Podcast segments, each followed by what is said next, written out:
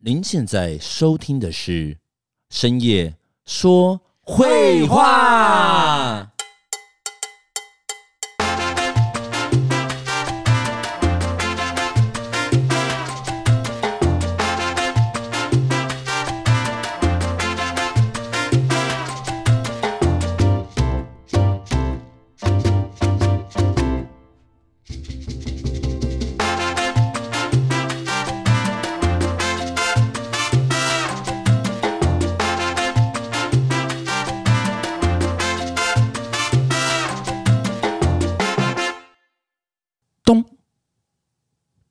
大事不好了！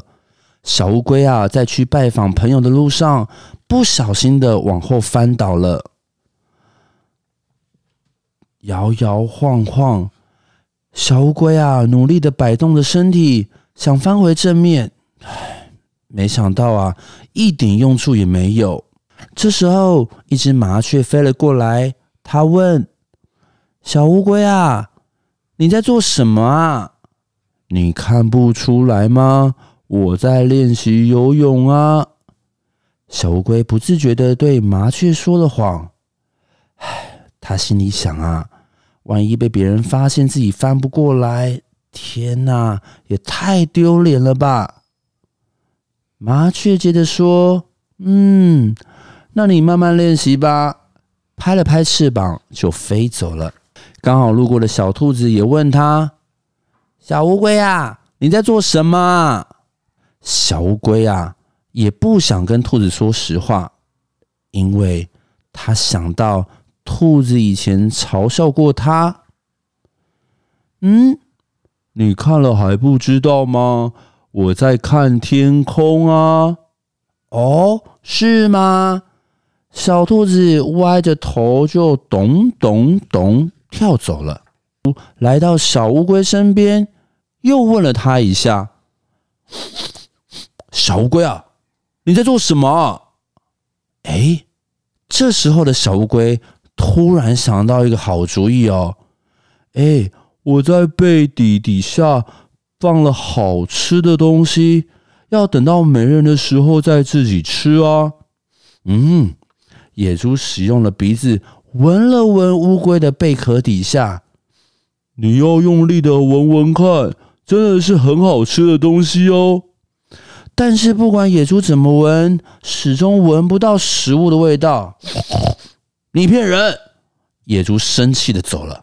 猴子在树上看到这个情形后，跑了过来，说：“哎，小乌龟，你在做什么？”乌龟呢，也不想对猴子说实话。因为啊，他怕猴子会到处宣传自己的糗事。我想看看你会不会从树上掉下来。什么？我的尾巴很厉害，从来没有让我掉下来过啊！猴子生气的大喊：“是吗？那让我拉拉看你厉害的尾巴吧！”小乌龟打算拉住猴子尾巴后，让自己翻身。不要，我不要跟你玩了。没想到啊，猴子生气的跑走了。唉，无助的乌龟到底什么时候可以翻过来呢？这一次啊，换鳄鱼先生经过。嗯，小乌龟，你在做什么啊？小乌龟看到狡猾的鳄鱼先生后，又想到了好主意。他说：“你的尾巴。”应该不会比猴子厉害吧？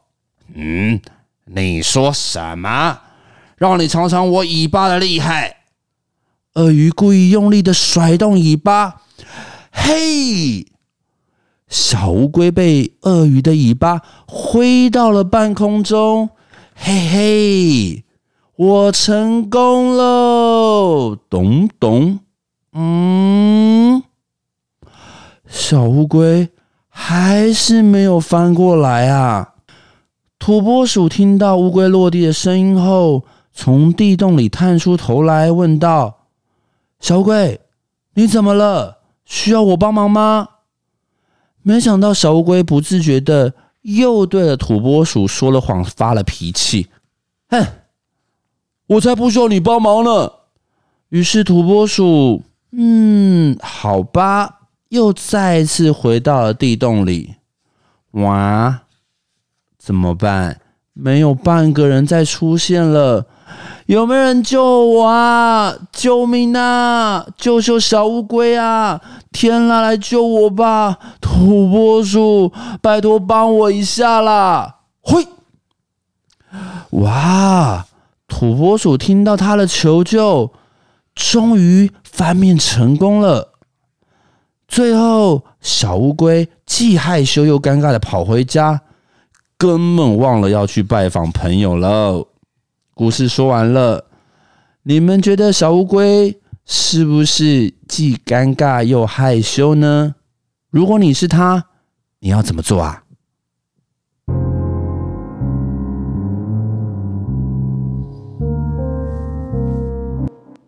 我是欢，您现在收听的是深夜说绘话。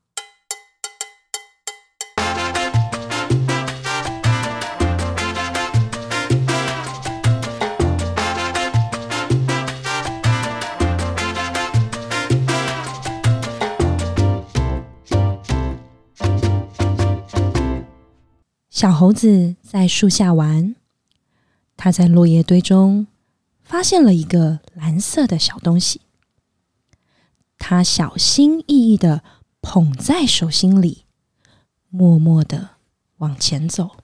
小猴子早啊！哎，你要去哪里啊？大熊爷爷问。小猴子没有抬头，也没有说话，只是专心的往前走。兔子小姐迎面走过来，她看见小猴子，好奇的问：“小猴子，你要去哪里？”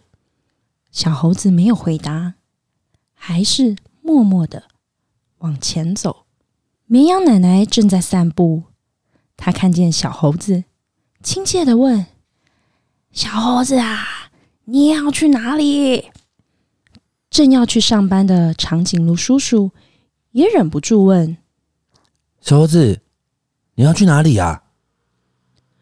可是，不管是绵羊奶奶还是长颈鹿叔叔，小猴子只是低着头，一直往前走，没有回答。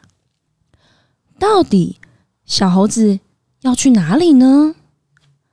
大家都非常好奇，他们决定。跟着去看看。慢慢的，小猴子的身后出现了一条长长的队伍。走着走着，来到了河边，小猴子突然停了下来，不知道该怎么办。他回头看着长颈鹿叔叔，为了要跟小猴子一起到河的另一边。大家也努力想办法过河，终于过了河，来到河岸的另一边小镇。眼前出现了一间红色屋顶的小房子。小猴子停了下来，小猴子按下了门铃。开门的是狮子医生。狮子医生温柔的接下受伤的小鸟。现在大家都知道怎么一回事了。等了好久好久，狮子医生终于开门了。他说：“小鸟已经包扎好了，可是啊，它还需要住院一阵子，你可能还得等一等呢。”于是，小猴子每天都来探望小鸟，直到。小鸟完全康复。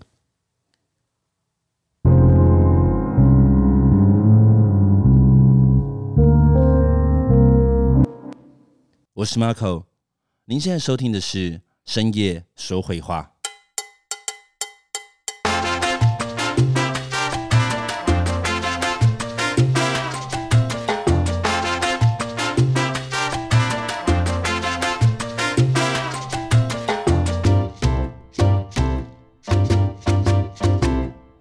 从前有一棵树，他好爱好爱一个小男孩哦。每天，男孩都会跑来收集他的叶子，把叶子编成皇冠，扮起森林里的国王。男孩会爬上树干，抓着树枝荡啊荡秋千，吃吃苹果。有时候也会躺在树底下休息纳凉。他们也会一起玩捉迷藏。玩累了，男孩就在他的树荫下睡觉。男孩啊，好爱好爱这棵树，树好快乐。日子一天天过去，男孩长大了。树常常觉得很孤独。有一天，男孩来到树下，树说：“来啊，孩子，来爬上我的树干，抓着我的树枝荡秋千，吃吃苹果，在我的树荫下玩耍，快快乐乐的。”我不是小孩子了，我不要爬树，我不要玩耍，我要买东西来玩，我要钱，你可以给我一些钱吗？嗯，真抱歉，我没有钱，我只有树叶和苹果。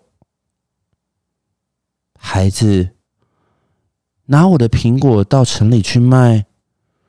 这样，你就会有钱，你就会快乐了。于是，男孩爬到树上，摘下他的苹果，把苹果通通带走了。树好快乐。男孩好久都没有再来，树好伤心哦。有一天，男孩回来了。树高兴的发抖，他说：“来啊，孩子，爬上我的树干，抓着我的树枝荡秋千，快快乐乐的。”我太忙，没时间爬树。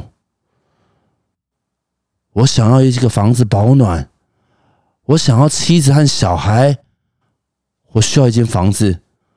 你可以给我一间房子吗？我没有房子，森林就是我的房子。不过，你可以砍下我的树枝去盖房子，这样你就会快乐了。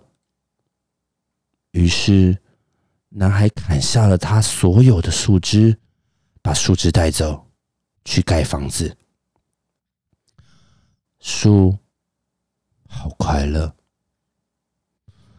男孩又好久好久没有再回来了，所以有一天，当男孩再回来的时候，树啊，太快乐了，快乐的几乎说不出话来。来啊，孩子，过来玩啊！我又老又伤心，玩不动了。我想要一条船。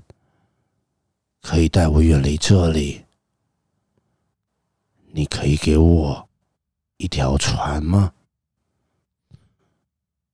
砍下我的树干，去造条船吧。这样，你就可以远航，你你就会快乐了。于是，男孩砍下他的树干，造了条船。坐船走了，树很快乐，但不是真的。又过了好久好久，男孩又再回来了。我很抱歉，孩子，我已经没有东西给你了。我的苹果没了。哎我的牙齿啊，也咬不动苹果了。我的树枝没了，你不能在上面荡秋千了。我太老了，不能在树枝上荡秋千。我的树干没了，你不能爬。我太累了，爬不动的。我我很抱歉，真希望我能给你什么。可是我什么也没了，我只剩下一块老树根。我很抱歉，我现在要的不多，我只要一个安静、可以坐着休息的地方。唉，我好累，好累啊！好啊，树一边说，一边努力挺直身子。正好啊，老老树根是最适合坐下来休息的。来，孩子，坐下来，坐下来休息。男孩坐了下来。树好快乐。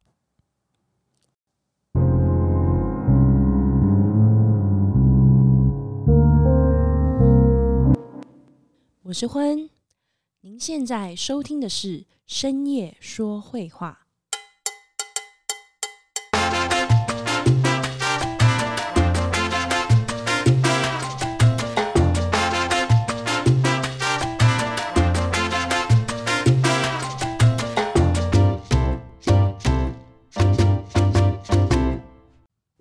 一个叫做幽雷的小镇，镇上有各种不同颜色的房子。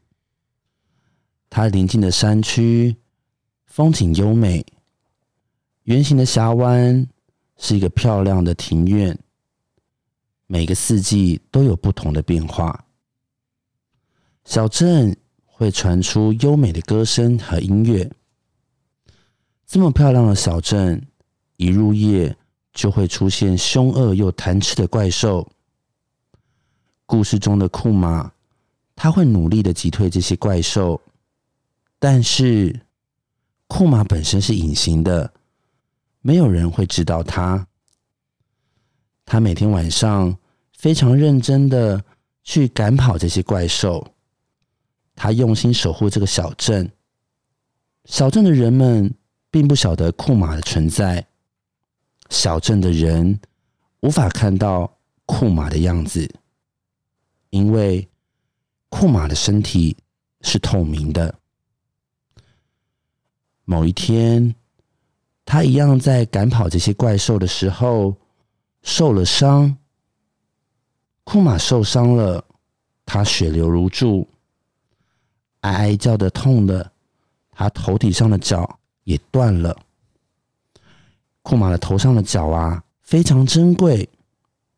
曾经爸爸跟妈妈跟他说过：“库玛，你头上的角是具有神奇力量的角。”你头上的角是仅次于生命第二重要的东西。库玛受了伤，坐立难安。他看到自己的手，看到自己的脚，发现自己的手跟脚都有锐利的钩爪。是因为神奇力量的脚断掉了吗？为什么我会看到自己的手跟脚呢？我的身体。不再是透明的了，好怪啊！怎么办呢？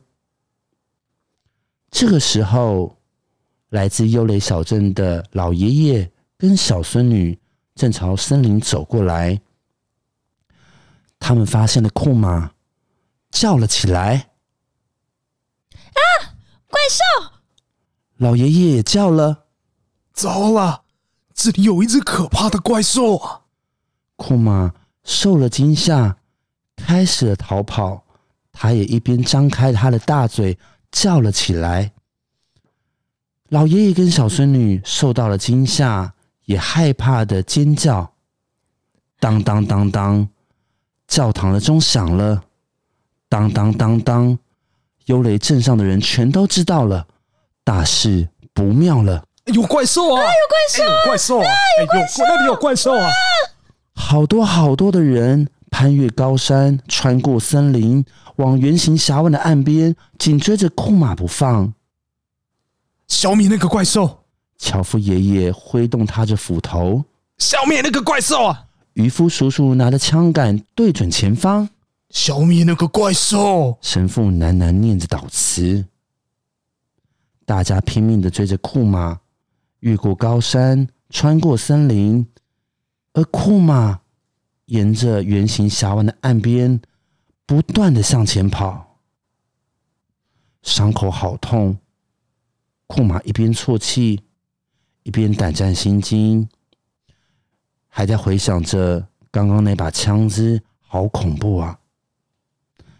库玛精疲力尽，他肚子好饿，脚好酸。他来到峡湾的岸边，他忽然发现蓝色的水面上出现了一只看起来非常凶恶的怪兽。这，